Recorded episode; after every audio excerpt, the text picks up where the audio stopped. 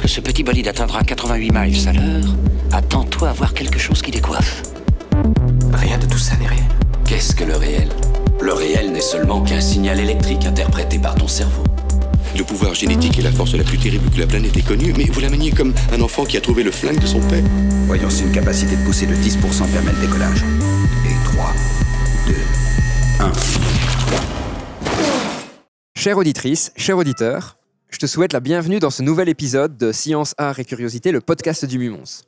Alors, on est déjà au dernier épisode de la saison 6 des podcasts. Et en plus, petite particularité aussi, cet épisode sortira la veille de l'anniversaire de mon invité. Donc, euh, vous voyez, on essaie de faire converger des choses. C'était absolument pas prévu, je vous rassure. Justement, aujourd'hui, je vais euh, accueillir pour la seconde fois euh, Thomas Brier. Salut Thomas. Bonjour. Tu vas bien? Très bien, et toi? Super bien. Très content de refaire un- à nouveau un podcast euh, avec toi. Très content également. Et donc, le, le précédent podcast qu'on avait fait, c'était sur les biais cognitifs et on avait parlé, entre autres, du livre Système 1, Système 2. Ce n'était pas le seul, mais c'était un des principaux euh, axes de ce podcast. Et aujourd'hui, on va s'attaquer à un autre sujet, qui est un sujet que je pense que tu aimes beaucoup. Oui. Ce sera la théorie des jeux. Et on va parcourir, en fait, toute une série de films et de séries dans lesquels on va utiliser cette théorie des jeux bah, pour analyser un peu ce qui se passe et pour essayer de comprendre si ce qui se passe, c'est logique, au sens logique du terme, donc au sens cartésien, et euh, pourquoi parfois ça va contre l'intuition que l'on peut avoir. Alors, avant de rentrer dans le vif du sujet, bah, est-ce que tu peux te présenter à nouveau pour euh, les nouvelles auditrices ou les nouveaux auditeurs qui nous rejoindraient euh, pour cet épisode? Oui, donc je m'appelle Thomas Brier, je suis professeur de mathématiques à l'Université de Mons et ma thématique de recherche principale, c'est la théorie des jeux, justement. Alors, cette théorie des jeux, c'est pas toujours simple de comprendre de quoi on parle. Et donc, pour commencer, on va essayer de la définir de plusieurs façons différentes. Tu me disais lors de la préparation qu'on va éviter de donner une définition mathématique. Je suis complètement d'accord avec toi, mais il existe une définition mathématique. Très claire. Comme nous, on ne va pas utiliser cette définition mathématique, comment on va définir ensemble cette théorie des jeux? On, on peut voir la théorie des jeux comme un contexte mathématique qui cherche à décrire les interactions entre des agents qu'on va appeler des joueurs, mais ça peut servir à décrire des modèles comme des jeux comme le puissance 4, les échecs, mais aussi des interactions économiques, des interactions politiques et des interactions entre individus, euh, tout simplement. Donc ce n'est pas parce qu'on entend le terme jeu dedans que, par exemple, on va pouvoir euh, étudier les jeux d'adresse avec. Non, ça va pas permettre de faire des jeux d'adresse, ça va pas permettre, par exemple, de, de jouer au foot d'une meilleure façon, mais le foot n'est pas complètement décorrélé de la théorie des jeux parce qu'il y a quand même des aspects stratégiques quand on joue au football et c'est la théorie des jeux elle est vraiment sur ces aspects stratégiques. Tu me l'expliquais, elle est basée sur toute une série d'hypothèses, dont deux, je pense qu'il peut être intéressant de, de détailler ici. Les agents, donc les joueurs, doivent avoir une mémoire parfaite et doivent avoir une intelligence parfaite. Oui, tout à fait. Donc la théorie des jeux elle va être basée sur le fait que les, les joueurs sont rationnels, dans le sens où ils cherchent toujours à optimiser leurs gains, sont égoïstes, dans le sens où ils, ils se fichent des gains des autres, ils cherchent pas à leur nuire, ils cherchent pas à leur faire du bien, ils pensent qu'à eux, ils sont parfaitement intelligents et une mémoire absolue.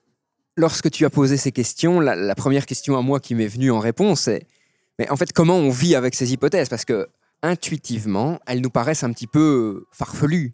Mais si on veut faire des maths, on est bien obligé de mettre des hypothèses. hein. Et donc, quand on veut utiliser la théorie des jeux en pratique, je vais dire entre guillemets, donc moi, dans une partie de mes recherches, ce qu'on modélise par des joueurs, c'est des logiciels, donc des systèmes informatiques, qui même s'ils ont une performance élevée, restent quand même limités. Ils n'ont pas une mémoire infinie, par exemple. Mais certaines des choses qu'on étudie, c'est comment va-t-on réagir optimalement en sachant que j'ai une mémoire qui est bornée par une certaine quantité qu'on donne a priori. On va rentrer dans, dans les exemples directement. Oui, oui. Et pour illustrer cette définition et peut-être mieux la, la saisir, je vais prendre un épisode de Breaking Bad, donc au tout tout début de Breaking Bad, dans la saison 1, euh, l'épisode 3, Walter a capturé euh, Crazy Hyde, un gangster, et se demande s'il doit le tuer ou le libérer. Et pour essayer de déterminer ce qu'il doit faire, il fait un tableau. Et quand on analyse ce tableau, en fait, on remarque que le- la colonne de gauche est plutôt liée à ce qu'on va appeler peut-être une théorie de la décision. Et justement, la colonne de droite est plutôt reliée à la théorie des jeux. Est-ce que tu peux un petit peu nous expliquer cet exemple? Moi, j'ai tendance à voir euh, la théorie de la décision comme de la théorie des jeux à un joueur. Et quand on regarde ce tableau, il y a effectivement quelque chose qui est de cet ordre-là, parce que dans la deuxième colonne, celle où on, on pense à la théorie des jeux, ben, il tient compte des réactions que pourraient avoir ses concurrents, les gangsters, face à cet acte posé de l'assassinat Ou de la libération ou de la libération. Donc, c'est effectivement prendre en compte le choix des autres individus, des autres agents, des autres joueurs. Donc, c'est beaucoup plus esprit théorie des jeux. Cet exemple, on va le garder tout au long de notre podcast, donc on va le garder en tête pour justement toujours confronter la théorie de la décision à la théorie des jeux. Donc cette théorie qui va tenir compte du comportement des autres joueurs et pas juste du mien. Oui. Le premier exemple que je voudrais aborder avec toi, moi c'est un film qui m'a beaucoup marqué euh, quand il est sorti en 2001. Je suis allé le voir au cinéma avec euh, mes parents. J'avais 14 ans, 13 ou 14 ans. Et c'est un film de Ron Howard qui s'appelle Un homme d'exception et donc qui en fait se base sur un livre, Un cerveau d'exception, qui est la biographie de John Forbes Nash Jr. Oui. Et ce livre, à titre d'indication, est sorti en 99. Donc l'adaptation s'est faite juste deux ans plus tard. Et donc ce film, il parle de Nash en 1947, qui est un élève très brillant et qui va élaborer en fait une théorie économique des jeux à l'université de Princeton. Ce film est plutôt centré en fait sur la maladie psychologique de Nash. Euh, il faut savoir qu'en complément, il y a eu un documentaire aussi qui est sorti sur Nash, qui là retrace vraiment toute son histoire sans fioriture, puisque le film se permet quelques libertés, et surtout ben, explique ce que Nash a fait et en quoi en fait il est important dans cette théorie des jeux. Il a quand même reçu en 94 le prix Nobel d'économie par rapport à ses travaux. Et, et- et c'est assez impressionnant parce que tu me disais que son travail, en fait, il tient sur une feuille. Donc, le concept pour lequel Nash est très célèbre et peut-être même connu du grand public, c'est le concept d'équilibre de Nash. Et le papier où cet équilibre est, introduit, c'est un papier qui fait qu'une seule page. Par contre, ce que j'aimerais aussi euh, souligner, c'est que Nash, il est moins connu du grand public, mais il a aussi fait d'énormes contributions mathématiques, oh, dans, dans des mathématiques plus pures, plus abstraites et moins liées à la théorie des jeux. Et donc, ce personnage, il est un, un des initiateurs, j'imagine qu'il n'est pas le seul, mais de cette théorie des jeux, il construit les bases avec plusieurs de ses collègues qui vont permettre d'analyser ce que l'on va analyser aujourd'hui avec les outils qu'on va utiliser. Oui, oui, on pourrait dire que vraiment, je pense, peut-être les, les pionniers de la théorie des jeux, c'est euh, von Neumann et Morgenstern. Même si on retrouve des traces de théorie des jeux encore plus anciennes, on peut penser par exemple à Cournot, qui a, dont on connaît le duopole par exemple, qui, donc là, on est encore bien avant, commençait à faire des prémices de théorie des jeux. Un autre film qui là par contre m'a beaucoup moins marqué, il m'a tellement pas marqué que je l'ai pas vu. Je vais, je vais jouer euh, franc jeu avec toi, hein, auditeur et auditrice. C'est Circle, qui est sorti en 2015 et donc c'est un thriller psychologique américain. Et ce film est assez intéressant parce que euh, dans l'une des critiques que j'ai lues, la personne disait ceci.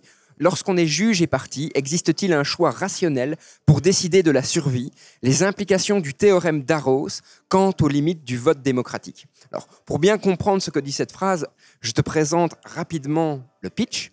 50 personnes reprennent conscience dans une pièce close, sans se souvenir de comment elles sont arrivées là. Chacune est debout à l'intérieur d'un cercle dont elle ne peut sortir sous peine d'être tuée. Un décompte s'enclenche. Toutes les deux minutes, une personne est tuée au hasard par un rayon, puis son corps est automatiquement évacué de la pièce. Les prisonniers réalisent rapidement qu'ils peuvent voter durant ce décompte et que la personne ayant récolté le plus de voix est tuée, jusqu'à ce qu'il ne reste plus qu'une seule personne. Ce théorème d'Arros, est-ce que tu peux nous en dire un peu plus? Est-ce qu'il fait vraiment partie de la théorie des jeux?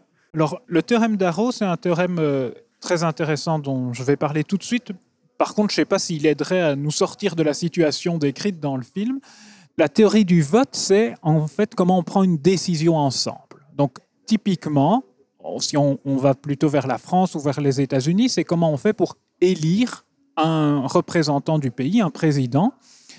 Ben ça, on peut le faire avec différents systèmes de vote. On connaît en France le système d'élection du président qui est un système à deux tours où on choisit d'abord les deux meilleurs candidats et puis on vote entre ces deux candidats. Le système américain est horriblement compliqué, je ne vais pas rentrer dans les détails, mais ça permet juste de je veux dire, mettre à l'esprit le fait qu'il y a différentes façons d'arriver au même but, élire un président. En tant que mathématicien, il est naturel de se demander ben, s'il y a un système qui est mieux qu'en autre. Et Arrow, il a adopté ce qu'on appelle une approche axiomatique, c'est-à-dire, il s'est dit, ben, un bon système de vote, ça devrait satisfaire certaines règles. Et il a commencé à écrire des règles qui sont tout à fait pertinentes pour arriver à la conclusion qu'il n'existait aucun bon système de vote, si ce n'est la dictature. Avec un gros paradoxe Oui, oui. dans, dans la conclusion. Oui, oui, c'est ça. Ou on peut le reformuler comme il n'existe aucun bon système de vote. Tu m'indiquais lors de la préparation que pour bien comprendre ce qui se passait lors du film, il fallait utiliser ce qu'on appelle l'induction à rebours. C'est ça. Donc en anglais, on appelle ça la backward induction. Donc ça, c'est une technique classique de la théorie des jeux. Si on veut savoir comment je dois jouer à un jeu, on a tendance à aller jusqu'au bout du jeu et puis de remonter en arrière pas à pas pour se dire, OK, c'est comme ça que je dois construire ma stratégie. Et donc typiquement dans ce jeu-là, il faudrait savoir, et ça j'ai pas vu le film non plus, donc j'ai pas les règles du jeu, qu'est-ce qui se passe quand il n'y a plus que deux personnes de vivantes? Parce que là, on ne peut pas faire un vote. Ben, chacun va voter pour survivre, donc qu'est-ce qui va se passer? Est-ce que là, c'est le pur hasard? Je ne sais pas. Pour revenir à ce théorème d'Arrow, comme on l'a dit tous les deux, il montre quelque chose d'assez particulier, c'est-à-dire qu'il n'y a pas réellement de bon système de vote. Oui. Parce que justement, aucun système de vote ne respecte tous les axiomes d'Arrow. C'est ça. Mais par contre, il y a moyen de repenser des systèmes de vote pour respecter, je vais dire, en tout cas, euh, Pour faire mieux, on va le dire comme ça. on va dire. On, comme on peut donner peut-être un exemple que je trouve intéressant. C'était, euh, je pense, le lendemain de l'élection entre Hollande et Sarkozy. Si ma mémoire est bonne, c'est celle que Hollande avait remportée. Si on interrogeait les gens en leur demandant est-ce que vous préférez François Hollande ou François Bayrou, ils préféraient François Bayrou. Et si on leur demandait est-ce que vous préférez Nicolas Sarkozy ou François Bayrou, ils préféraient François Bayrou. Ce qui montre qu'il y a quelque chose de très paradoxal dans le fait d'élire une personne, même de mettre au, au second tour deux personnes qui finalement étaient moins préférées qu'une troisième. Donc ça, ça met en avant les choses paradoxales du système français. Et il y a des chercheurs, donc je me souviens de Rida Laraki, j'ai oublié le nom de Et Balinski. et Balinski, qui ont euh, assez récemment créé un nouveau système de vote qui s'appelle le jugement majoritaire, qui évidemment n'est pas parfait parce qu'il ne peut pas contredire le théorème d'Arrow, mais qui propose des nets avantages au système actuel qui sont mis en place. Alors qu'est-ce qu'on peut appeler un avantage au système? Ça veut dire qu'il reflète beaucoup mieux ce que veut la population quand elle s'exprime dans le vote que ne le fait le système actuel. Ce qui est intéressant, c'est que ce système de jugement majoritaire, il a déjà été utilisé à petite échelle. Oui. Donc, je pense par exemple à la ville de Paris, qui, pour des lauréats de budget participatif, a employé ce système. Au sein de euh, certains partis, ça a été utilisé, toujours en Oui. France. Et pour faire des sondages aussi hein, d'opinion lors des élections, certains partis ont plutôt privilégié ce jugement majoritaire plutôt que euh, classiquement. euh, Oui. Il y a d'autres alternatives au jugement majoritaire. Il y a des, des systèmes de vote plus anciens, comme le vote de Condorcet ou le vote de Borda. Et il y a d'autres organismes qui aussi préfèrent ces systèmes qui sont meilleurs d'une certaine façon à la majorité simple. Tu peux nous expliquer euh, rapidement comment fonctionne ce système de euh, jugement jugement- majoritaire le jugement majoritaire, si je me souviens bien, il comporte ce qu'on pourrait dire une difficulté pratique, c'est que dans les votes tels qu'on les connaît, on demande juste de donner le nom de son candidat préféré. Tandis que dans le vote majoritaire, on va demander pour chacun des candidats qui se présentent à l'élection de répondre à la question que pensez-vous des compétences de cette personne pour être président ou présidente du pays? Et on doit classer ça de je trouve qu'elle est absolument incompétente à elle est parfaitement compétente. Alors, je ne sais plus à combien de degrés dans l'échelle. Une fois qu'on a récolté tout ça, on ne prend pas la moyenne, mais la médiane. Et c'est de là qu'on va tirer. Mathématiquement, tu peux nous expliquer la différence entre la moyenne Oui. et la médiane? La moyenne, quand on a 10 nombres, on va faire euh, la somme de ces nombres et on va diviser par 10. C'est ce qu'on fait euh, classiquement euh, quand on calcule ses points à l'école. Alors, pour qu'expliquer la médiane, j'aurais mieux fait de prendre 11 nombres que 10, mais c'est pas très grave. La médiane, c'est en gros le chiffre qui est au milieu. Ça veut dire que quand on prend ce chiffre-là, il y a la moitié des gens qui sont en dessous et l'autre moitié qui sont au-dessus. Donc si on a 11 nombres, là, il y a vraiment un milieu. Quand il y en a 10, il n'y a pas un nombre au milieu. On fait la somme des deux et on fait la moyenne des deux au milieu. Je ne sais pas si je suis très clair. mais- Et donc, il il y a une différence fondamentale parce que la médiane va être différente de la moyenne. Oui, oui. Ce qui se passe, c'est quand on a des choses très euh, poussées d'un côté, ben, la moyenne va avoir tendance à monter, alors que la moyenne peut être plus basse. Enfin, L'avantage de la médiane, c'est que vraiment, elle est conçue comme ça. C'est que quand on prend ce nombre, la moitié des gens est en dessous et l'autre est au-dessus. Typiquement sur les salaires, on imagine qu'il y a une grande population avec euh, beaucoup de gens qui ont un très bas salaire et une personne qui a un salaire démentiellement élevé, eh bien, la médiane va donner le bas salaire, on va dire, tandis que la moyenne va artificiellement être augmentée à cause de l'unique personne qui a un salaire immensément élevé. Ici, je me permets de donner quelques sources par rapport à tout ce qu'on est en train de raconter. Donc, ce sont des films que je n'ai pas nécessairement vus, mais en fait, sur Internet, il existe toute une série d'articles qui lient la théorie des jeux à l'univers cinématographique. Je pense entre autres à Game Theory, qui est une chaîne YouTube en anglais. Tu m'as parlé aussi du- d'une autre chaîne qui s'appelle Science for All, qui est là est en, français. Et ce qui est intéressant, c'est qu'il il a tout un pan de la théorie des jeux qui lie cette théorie avec la démocratie. Oui, tout à fait. Il a vraiment une série de vidéos qui s'appelle, je pense, Théorie des jeux et démocratie, où il parle entre autres du théorème d'Arrow et des choses dont on est en train d'évoquer. Je pense qu'il a une vidéo sur le jugement majoritaire. Je pense encore d'autres vidéos sur d'autres systèmes de vote. Et enfin, j'ai aussi euh, vu une chaîne qui était très très chouette qui s'appelait euh, My New Discretion, où la personne explique des éléments de la théorie des jeux et de temps en temps vient faire le parallèle avec d'autres films dont on va parler dans, dans la suite de ce podcast. Je pense que c'est vraiment intéressant aussi, euh, chère auditrice, cher auditeur, que tu puisses aller voir ces ressources parce qu'elles sont vraiment intéressantes et euh, très souvent elles sont super bien expliquées. On va passer au film suivant. Oui, Et il s'agit de 38 témoins. C'est un film euh, franco-belge qui est sorti en 2012. Ce film est l'adaptation d'un roman de Didier Decoing qui s'appelle Et c'est ainsi que les femmes meurent. Et lui-même est inspiré en fait d'un fait réel qui s'appelle l'affaire Kitty Genovese. Alors, c'est un, sujet assez particulier qui va faire appel à un effet qu'on va appeler l'effet spectateur qu'on va définir une fois que j'aurai défini le, le film.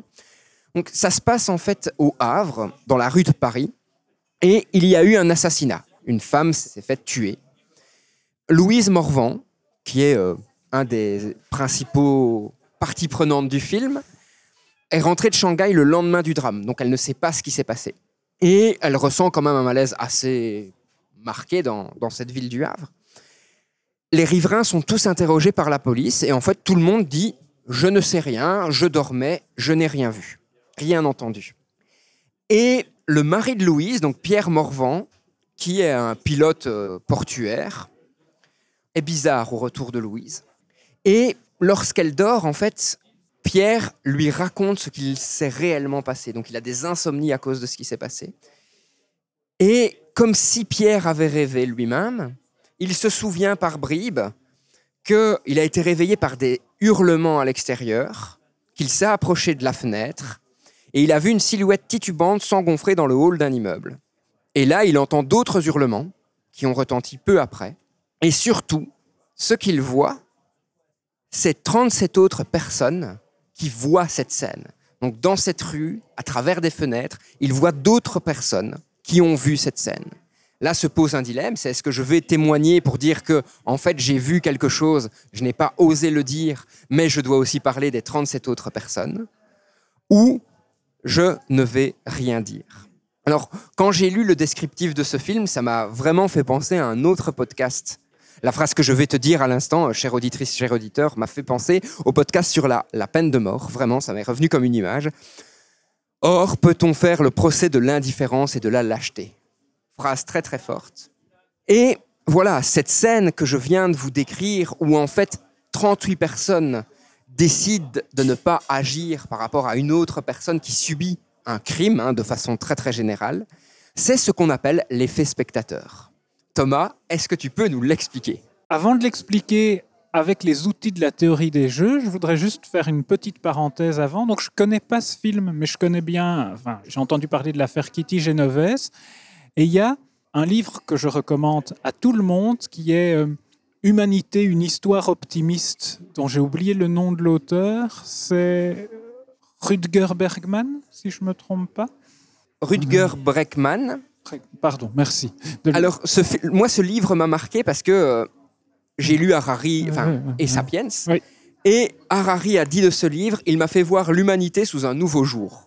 Et donc, le but de ce livre est de démontrer que l'homme est de nature bonne. Et donc, ce que fait l'auteur de ce livre, c'est qu'il prend plein d'éléments qui laissent à croire que l'homme est mauvais et il les démonte les uns après les autres. Et un des éléments qu'il prend, c'est euh, cette affaire Kitty Genovese et il la revisite avec une vision plus humaine en regardant vraiment les faits tels qu'ils se sont déroulés. Et donc, je pense que c'est intéressant d'avoir ce point de vue-là sur lequel je ne vais pas m'étendre pour euh, nuancer son propos. Alors maintenant, je reprends ma casquette de théoricien des jeux. Si on imagine qu'on a un groupe de personnes qui est témoin d'un crime et qu'on fait l'hypothèse que toutes ces personnes vont classer leurs préférences de la façon suivante. La pire situation, c'est que personne n'intervienne. La situation suivante, c'est que je doive moi intervenir pour sauver la victime, parce qu'il y a quand même un danger à faire ça. Et en fait, la meilleure situation, c'est que la victime soit sauvée, mais que moi, j'ai pas à m'en mêler. Si chacun des personnes a cette hiérarchie dans ses préférences, on peut montrer que plus le groupe est grand, plus la probabilité que quelqu'un réagisse est petite. Autrement dit, plus le groupe est grand, moins il y aura de chances qu'il y ait une action menée pour sauver cette victime. C'est ce que prédit la théorie. hein. Donc, Et c'est assez contre-intuitif parce qu'on a tendance à se dire, bah, si le groupe est plus grand, il y a peut-être potentiellement Oui. plus de chances qu'une personne intervienne, Oui, mais oui. c'est pas vrai en fait. oui, c'est ça. Et cette théorie des jeux, justement, c'est un élément, je pense, central dans ce qu'on veut expliquer, c'est qu'elle est souvent contre-intuitive. Elle va faire parfois appel à des choses, on va avoir, nous, avec notre compréhension, l'impression que ce n'est pas logique. Oui. Pourtant, c'est la logique mathématique qui le démontre. C'est ça qui Ouais. est paradoxal. Et pour illustrer ce que je dis, moi, c'est un film qui m'a vraiment marqué euh, quand je l'ai regardé. C'est Las Vegas 21, où, euh, en fait, des brillants étudiants du MIT se laissent entraîner par un professeur en intégrant des clubs composés de cinq autres surdoués pour mettre en pratique des stratégies permettant de gagner au blackjack dans des casinos de Las Vegas. Ils vont vraiment essayer de piller les casinos. Et dans l'un des extraits de ce film, il se passe quelque chose qui est super intéressant. Le professeur demande à ses élèves, voilà, vous avez trois portes devant vous. Derrière l'une de ces portes, il y a une voiture, et derrière les deux autres portes, il y a des chèvres. Le présentateur télé, on est dans le cas d'un jeu télé, dit aux participants, choisissez une porte. Le participant choisit une porte. Le présentateur montre ce qu'il y a derrière une des portes qu'il n'a pas choisies. Et là, le présentateur lui pose une question. Et on sait que c'est une chèvre. Et on sait que c'est une chèvre, tout à fait. hein. Donc, et il montre une chèvre. Fondamentalement, il reste une chèvre et une voiture. Oui. Là, le présentateur pose une question. Souhaitez-vous changer de porte?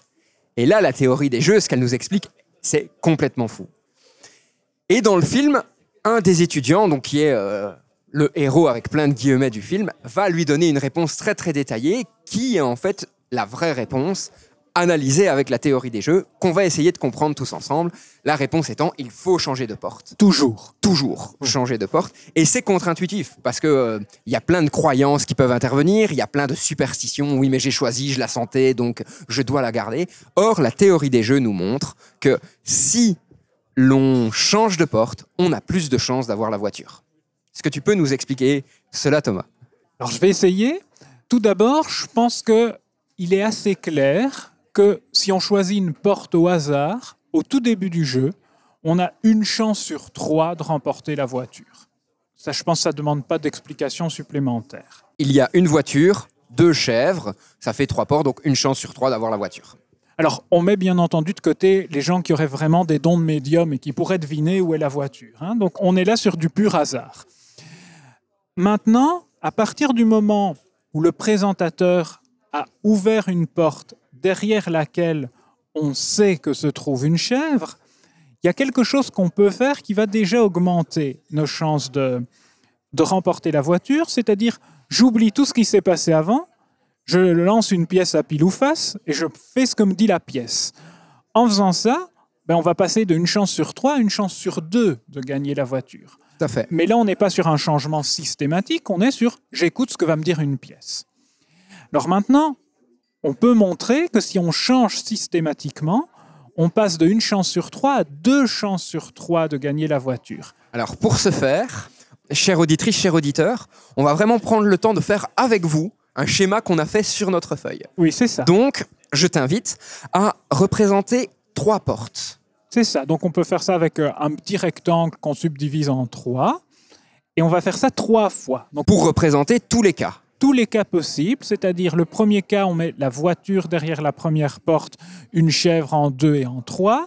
Dans le deuxième cas, c'est une chèvre en porte 1, une voiture en porte 2, une chèvre en porte 3. Et dans le troisième cas, c'est une chèvre en porte 1 et en porte 2 et une voiture en porte 3. Et donc, tu as les trois cas possibles. Et sans perte de généralité, on peut imaginer que le candidat il a choisi la première porte. On t'invite à le faire. Pour la première série de trois portes, tu vas choisir la voiture. Pour la deuxième série de trois portes, tu vas choisir la chèvre. Et pour la troisième série de trois portes, tu vas aussi choisir une chèvre. Ce qui fait donc bien une chance sur trois de remporter la voiture. Tout à fait. Alors maintenant, le présentateur va ouvrir une porte. Il faut faire une hypothèse, tu m'avais dit. Oui, il faut faire une hypothèse, c'est que le présentateur sait où se trouve la voiture et va systématiquement ouvrir une porte derrière laquelle se trouve une chèvre. Et il ne va jamais ouvrir la porte que tu as choisie. Oui, et il ne va jamais ouvrir la porte qu'on a choisie. On reprend. Notre petit schéma, donc dans le premier cas, là le présentateur, il peut, il peut ouvrir n'importe laquelle des deux portes. Soit la deuxième, soit la troisième, on va supposer qu'il ouvre la deuxième. Parfait pour moi. Dans le deuxième cas, là, le présentateur, il n'a pas le choix. C'est sûr qu'il ouvre la troisième porte, parce qu'il ne va pas ouvrir la porte qu'on a choisie, ni celle où il y a la voiture. Et dans le troisième cas, c'est la même chose, sauf qu'il ouvre la deuxième porte, parce qu'il ne va ni ouvrir celle où il y a la voiture, ni celle qu'on a choisie. Et donc là maintenant, une fois qu'on a barré ça, ce que je vous invite à faire, c'est avec un bic d'une autre couleur, chaque, dans les trois situations, changer de porte. Votre choix. Et qu'est-ce que vous constatez? Ben, pour la première série de portes, vous allez avoir une chèvre. C'est ça. Pour la deuxième série de portes, vous allez avoir une voiture. Et pour la troisième série de portes, vous allez avoir une voiture. Et donc, bien, deux chances sur trois de remporter la voiture. Et donc, vous êtes passé de une chance sur trois, voire 50% lorsque vous tirez à pile ou face, à deux chances sur trois de gagner cette voiture. Et donc, la réponse la plus logique, même si on a des croyances, même si on a des superstitions, c'est bel et bien de changer le choix de porte une fois qu'on nous le propose. Mais par contre, précisons-le, ça reste quelque chose de probabiliste. On ne fait que doubler ses chances, mais on n'a pas une garantie absolue d'avoir la voiture. On passe de une chance sur trois à deux chances sur trois. Si vous participez à ce jeu une infinité de fois, vous aurez deux chances sur trois d'avoir une voiture. Ça. Et c'est déjà pas mal. Ce qu'on a décrit là, ça s'appelle le problème de Monty Hall, hein, c'est bien ça? Tout à fait. C'était un jeu télévisé, euh, je pense, aux États-Unis dans les années 60 ou 70, où c'était vraiment ce jeu avec la voiture et les chèvres euh, qui était proposé aux participants. Et pour se rattacher un petit peu aux probabilités, tu m'as parlé de probabilité conditionnelle. Oui. Si on, on se réfère au jeu, c'est vraiment cette idée que ben, au tout début, j'ai aucune information, donc la voiture, elle a une chance sur trois d'être derrière une des portes. Et à partir du moment où le présentateur ouvre une porte derrière laquelle on sait qu'il y a une chèvre, ben, on travaille dans un autre contexte. On parle de probabilité conditionnelle parce que maintenant, ce qu'on va chercher à calculer, c'est la probabilité que la voiture se trouve par exemple derrière la porte 1, sachant que derrière la porte 3, il y a une chèvre. Information qu'on n'avait pas au tout début du jeu. Quand on parle de ça, il y a un jeu télévisé en France avec Arthur où euh, chaque département Exactement. de France avait une boîte Oui. avec de l'argent dedans. Est-ce qu'on peut un petit peu C'est une version plus sophistiquée de ça, effectivement. Mais elle est un peu plus compliquée parce qu'il y a plus de portes. Et il y a toujours ce banquier qui peut venir Oui. intervenir par téléphone Oui, ça. pour remettre du doute, de l'incertitude dans, Dans le raisonnement. dans le schmilblick. Ouais. Un autre film qui, enfin voilà, moi c'est une de mes trilogies préférées déjà. Et ici, on va s'attaquer à l'épisode avec le Joker. Donc, je pense que tu sais, chère auditrice et cher auditeur, que l'on va parler de Dark Knight, donc de Batman, Qui est aussi un de mes films préférés avec le personnage du Joker qui est un de mes personnages qui, préférés. qui est super bien fait Oui. dans ce film. Et il y a trois scènes dans ce film que l'on peut analyser avec la théorie des jeux. Oui. C'est assez fou. Et je trouve que ça correspond bien au personnage joueur du Joker. Tout à fait. où justement, parfois aussi, en fait, il essaie de contourner cette théorie des jeux. Donc c'est super intéressant. Le premier, c'est la scène d'intro du film. Pour les personnes qui l'auraient oublié, c'est le braquage de la banque tenue par la mafia, ou d'une des banques tenues par la mafia, où en fait, on a euh, six ou sept gangsters, six hein, dans mes souvenirs, dont le Joker, il en fait partie. Et chaque gangster est chargé d'effectuer une tâche. Et dans la timeline, les gangsters qui se situent au-delà de cette tâche sont censés le tuer. Oui. Donc la personne qui désarme l'alarme se fait tuer par la personne qui doit porter les sacs d'argent. La personne qui ouvre le coffre se fait aussi tuer par la personne qui porte les sacs d'argent. La personne qui porte les sacs d'argent se fait tuer par le bus dont elle n'avait pas conscience. Elle se fait avoir par le Joker qui tue lui aussi le chauffeur de bus. Et donc le Joker se retrouve avec toute la mise. Oui. Ce problème, il a été modélisé derrière quelque chose qu'on appelle le problème des pirates. Tout à fait. Est-ce que tu peux nous l'expliquer? Donc je pense que je vais l'expliquer dans un contexte où il y a moins de pirates pour que ce soit plus simple. hein. On imagine qu'il y a trois pirates, les pirates A, B et C. Le pirate A est plus fort que le pirate B, qui est plus fort que le pirate C. Ils ont un magot de 100 pièces d'or. Et il y a quand même un peu de démocratie chez les pirates. Ils doivent se partager le magot avec la règle suivante. bah, C'est le plus fort qui commence. Il fait une proposition. On fait un vote.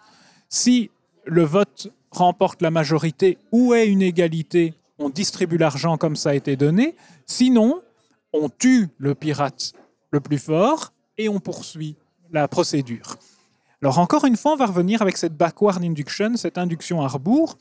Et peut-être même avant de faire ça, tu peux te demander, mais comment tu répartirais le trésor? Alors, si on n'a pas l'habitude de la piraterie, on aurait tendance à faire un truc équitable. Peut-être on prend un peu plus de pièces pour soi ou quelque chose. Le pirate A va tout vouloir. C'est ça. Généralement, il va tout Il va vouloir, vouloir prendre en pour lui, prendre beaucoup. mais il n'aura pas assez de votes. Il aura, s'il prend tout, bah, les deux autres vont se liguer contre lui et il est mort. Donc il se rend compte qu'il va pas faire ça. Donc, ce qu'il pourrait se dire, c'est en fait, je vais essayer de donner 10 pièces au pirate B. C'est ça. Comme ça, bah, peut-être qu'il votera pour moi. Et ça, c'est pas une bonne stratégie. En fait, c'est pas le pirate B qui doit essayer de rallier à sa cause, c'est le pirate C. Alors, on fait toujours l'hypothèse que les pirates sont infiniment intelligents et vont raisonner parfaitement. Et on va utiliser. Petite parenthèse, c'est peut-être pas gagné, mais Oui. on continue. Donc on fait cette procédure de backward induction et on, on arrive à la situation où il y a juste le pirate B et le pirate C. Le pirate A est mort. Mais dans ce cas-là, le pirate B, lui, peut dire je prends tous les sous. Pourquoi? Parce que dans le cas d'une égalité, on a dit qu'on prenait ce partage. Et donc le pirate C, il se retrouverait avec rien du tout et euh, bah, il n'aurait rien à dire. Alors, le pirate C est conscient de ça, le pirate A est conscient de ça, et donc le pirate A va dire au pirate C, je te donne une pièce d'or, je donne rien au pirate B, et moi je prends 99 pièces. Eh bien là, stratégiquement, pour le pirate C, c'est plus intelligent de voter en accord avec le pirate A, ça fait deux voix contre une, et l'accord est passé. Une des conclusions de ce que tu viens expliquer, c'est qu'il ne faut jamais jouer à la théorie des jeux avec le Joker, Oui. on est d'accord. Tout à fait. Parce que justement, lui détourne complètement Oui. le système pour finir par prendre tout l'argent. Une autre situation qui est intéressante à décrire avec la théorie des jeux, c'est la scène de négociation avec les gangsters. Donc, les gangsters ont très peur de Batman. Le Joker leur dit d'ailleurs, vous êtes des poules mouillées, vous vous, vous rassemblez le jour parce que la nuit, vous avez peur de la chauve-souris. Oui. Et il leur dit, en fait, moi, je vais régler votre problème. Votre problème, c'est le Batman, donc je vais tuer le Batman. Mais pour ça, je vous demande la moitié de toute votre fortune. Et les gangsters sont complètement, enfin ils disent mais il déconne ce gars, enfin il est complètement fou. Pourquoi on lui donnerait la moitié de notre fortune? Pourtant, le Joker, quand il dit ça, il a raison. Parce que de par la théorie des jeux, on peut analyser la situation en disant que c'est le cas le plus optimal. C'est ça. Il y a euh, une branche de la théorie des jeux qui s'intéresse à comment on partage un gâteau et de façon équitable et comment on fait le choisir. Alors, En sachant que ce gâteau fond, c'est ça qui est important. on va d'abord pas faire fondre le gâteau D'accord. pour que ce soit plus simple, Ok. parce que c'est déjà compliqué. Le cas simple qu'on peut comprendre, c'est quand on n'est que deux. La façon équitable de faire, c'est il y en a un qui coupe et l'autre va choisir. Comme ça, celui qui coupe, son but, c'est de faire les parts les plus égales possibles. À partir du moment où on est trois, il y a des règles, mais ça devient déjà plus compliqué. Maintenant, on va rajouter ce paramètre de... En plus, c'est un gâteau glacé, ils font, et ce qui est fondu... Chaque fois on- qu'on fait un choix, ils, ils font un peu plus, de façon uniforme. Et donc là, qu'est-ce qui est pertinent C'est toujours de couper en deux, mais par contre d'accepter la négociation tout de suite. Parce que sinon, chaque fois qu'on va avoir un round de négociation, on va encore perdre de l'argent. Et c'est exactement la situation des gangsters. À chaque fois qu'ils discutent, ils perdent de l'argent parce que le Batman leur empêche en fait de conclure leurs affaires. Et donc, il y a vraiment, je l'ai retrouvé ici, hein, euh, toute la situation qui est analysée par ce retour en arrière, justement, de savoir ce qui se passe et où l'on voit que la solution la plus optimale, c'est on partage le gâteau en deux et tout le monde est content Tout de suite. tout de suite. Et on n'essaie pas d'avoir la plus grosse partie. Ce que le Joker propose, Ouais, ouais. donnez-moi la moitié de Ouais. votre fortune. Pourtant, quand on voit la scène, on fait bah oui, mais c'est énorme ce qu'ils demandent, ils le feront jamais. Pourtant, c'était Ils auraient so- dû. ils auraient dû l'écouter. C'était la solution la plus optimale. Enfin, toujours dans euh, Dark Knight et dans deux autres films, donc euh, Force Majeure, qui était un film français, et ensuite Return to Paradise, qui est un- une adaptation euh, américaine, on va avoir un dilemme qui s'appelle le dilemme du prisonnier. Oui. Dans les deux films que je viens de citer, donc Force Majeure et Return to Paradise, fondamentalement, qu'est-ce qui se passe? Tu as trois personnes qui sont en Asie, qui décident de faire un trafic de drogue. Deux retournent en France. Et la troisième est censée véhiculer, donc c'est la mule, cette marijuana jusqu'en France. Sauf qu'en fait, il se fait arrêter, il se fait mettre en prison, et vu la quantité qu'il transportait, ils peuvent le tuer. Donc la peine de mort est encore d'application. Amnesty International a négocié quelque chose. Le seul moyen d'enlever cette peine de mort à ce troisième personnage, c'est que les deux autres reviennent faire des peines de prison dans le pays. Toute la question est est-ce qu'ils vont le faire ou pas? Si on prend le cas de Batman et du film dont on est en train de parler, eh bien, il y a deux bateaux, tous deux avec des explosifs. Un bateau de civils, un bateau de prisonniers, des gangsters qui sont évacués de la prison. Les gangsters ont la commande du bateau des civils et les civils ont la commande des bateaux des gangsters. Et le Joker veut démontrer, hein, il le dit, hein, je fais une expérience sociale, ce qu'il va se passer, en sachant que s'il ne se passe rien, a priori, le Joker fait exploser les deux bateaux. Sauf que le Batman est là, et il se passera quelque chose, mais c'est important, c'est un argentière, et on en parlera dans, dans cette théorie. Est-ce que tu peux nous expliquer un petit peu ce dilemme du prisonnier et revenir avec l'exemple des deux bateaux Quelle décision est la plus optimale au final Avec le Joker qui veut faire exploser les deux bateaux, il détourne encore une fois un petit peu le, le dilemme du prisonnier classique. Le dilemme du prisonnier classique, c'est quelque chose qui a été vraiment beaucoup étudié. Et je peux donner peut-être un premier exemple politique qui s'est avéré être observé pendant la guerre froide, qui était, on a deux blocs, hein, le bloc de l'Est et le bloc de l'Ouest. C'était des conflits très complexes, mais on va s'intéresser seulement à une dimension qui était je possède l'arme nucléaire ou je ne possède pas l'arme nucléaire. Mais dans un monde idéal, quelque part, la situation qui serait la mieux pour tout le monde, c'est personne ne possède l'arme nucléaire. Par contre, en tant que bloc, en tant que nation, la pire situation, c'est je ne possède pas d'arme nucléaire et mon adversaire possède une arme nucléaire. On en arrive donc à quoi Que la situation qui a été euh, connue, et c'est celle du dilemme du prisonnier, qui est les deux nations possèdent une arme nucléaire et se menacent pendant des dizaines d'années. Et donc c'est ça le dilemme du prisonnier, c'est que au final, ce qui est stratégiquement le mieux n'est pas la situation qui semble la meilleure pour la majorité, à savoir personne ne possède l'arme nucléaire. Tu peux nous formuler ce dilemme du prisonnier de façon euh, plus transversale Comment on pourrait l'énoncer, ce dilemme? Il y a toujours euh, deux situations, on va dire la situation A et la situation B. la théorie va prévoir que les deux joueurs vont jouer la situation A, qui est en gros mauvaise pour tout le monde, alors que ce qui serait le meilleur pour tout le monde, c'est que tout le monde joue la situation B, mais être seul à jouer la situation B, c'est le pire de tout pour soi.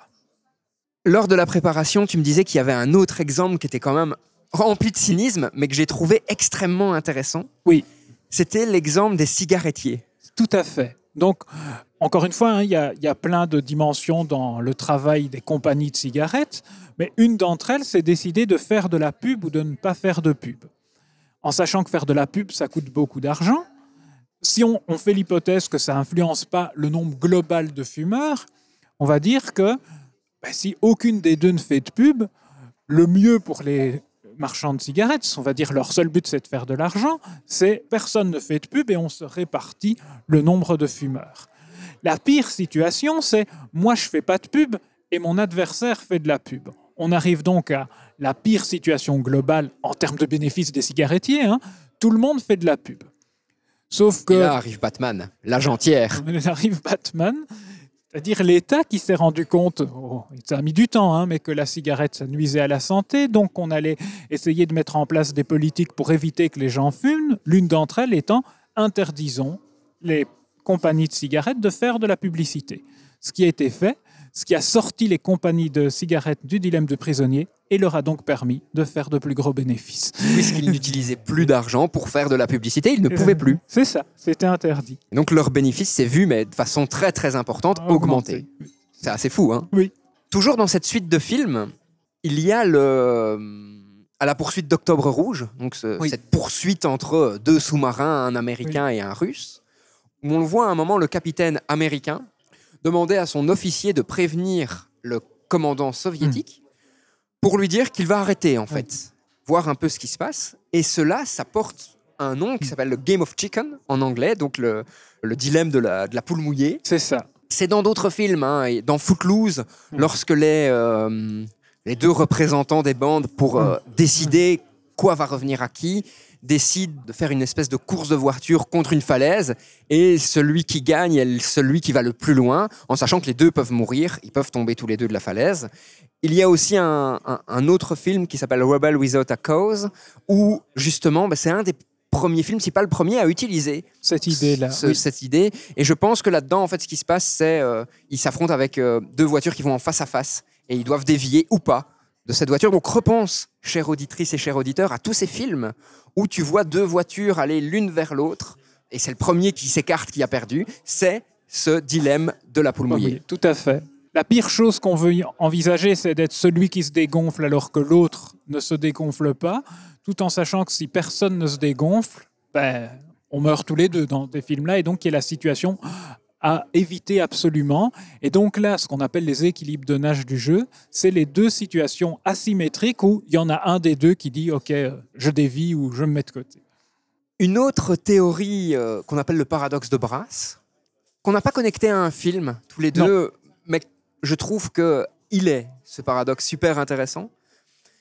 Concrètement, vous avez un réseau, par exemple, de Routier, routier ro- ou de tram, métro. de oui, c'est métro, et on voit un effet parfois complètement fou, c'est qu'en ajoutant une ligne, il y a plus de saturation des autres lignes.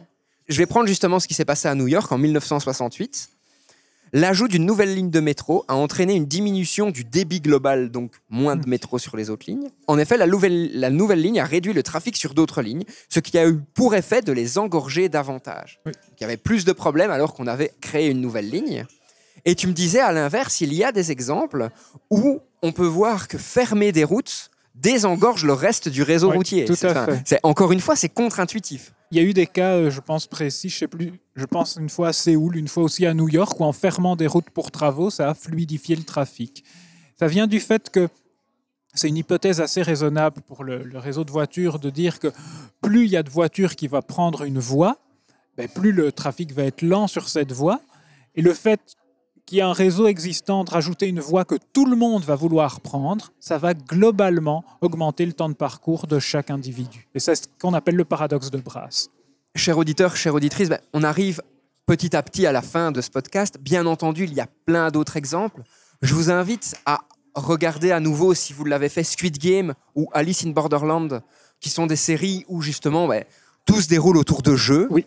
et de les regarder en repensant à tout ce que on vient de te raconter, Oui. parce que là, tu vas voir qu'il y a le dilemme du prisonnier, le paradoxe du- de la poule mouillée qui intervient. Donc vraiment, c'est intéressant de regarder ces séries avec un œil de théoricien, des, jeux.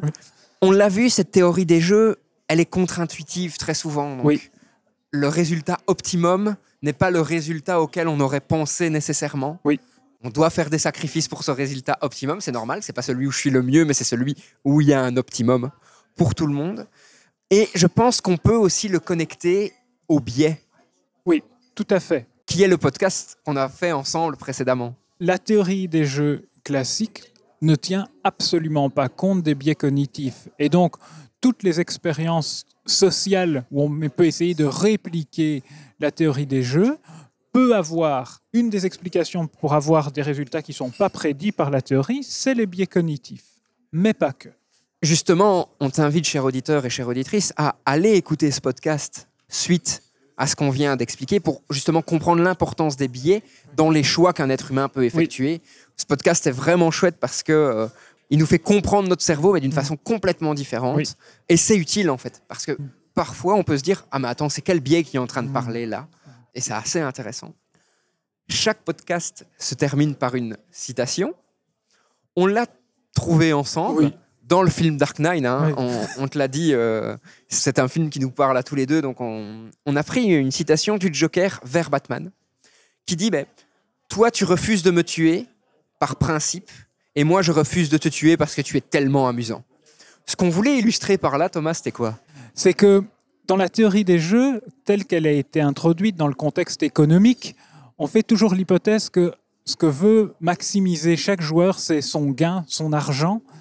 Et là, le Joker, je pense qu'il met le doigt sur quelque chose de très intéressant, c'est que chaque être humain a son échelle de valeur, et qu'en fait, peut-être une personne va vouloir maximiser quelque chose, et une autre autre chose, et que ça aussi, ça peut expliquer pourquoi la théorie des jeux, ça prédit pas toujours la réalité. Donc un grand merci au Joker pour ses lumières. Chère auditrice, cher auditeur, ce podcast termine la saison 6. Je peux déjà t'assurer qu'une saison 7 est en préparation. Je vais enregistrer euh, les épisodes très très vite. On va vraiment parler de plein de choses ensemble. Tu vas le voir, ça va être super intéressant. Dans le premier épisode de la saison 7, je te présenterai un petit peu euh, en preview les thèmes que l'on va aborder. Et j'espère que de ton côté, tu prends toujours autant de plaisir à écouter ces podcasts. J'espère que tu les partages à tes amis, à ton entourage. Et j'espère que tu continueras à suivre Science, Art et Curiosité, le podcast du Mumons. Je te réserve aussi une petite surprise entre les deux saisons, un podcast, un épisode un peu hors sujet, mais quand même connecté à ce que l'on fait. J'espère que tu l'apprécieras à sa juste valeur. Et sur ce, je te souhaite une très très belle journée et on se revoit très vite pour la prochaine saison de Science, Art et Curiosité, le podcast du Mumons. Tu viens d'écouter un épisode du podcast du Mumons. Et franchement, j'espère qu'il t'a plu. D'ailleurs, si en passant, tu veux me faire un retour ou si tu as des idées d'amélioration, surtout n'hésite pas à nous contacter. Tu peux aussi devenir notre ambassadeur et faire découvrir ce podcast tout autour de toi.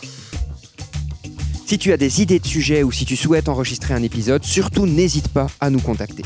Rendez-vous sur le site internet mumons.be ou sur la page Facebook du Mumons.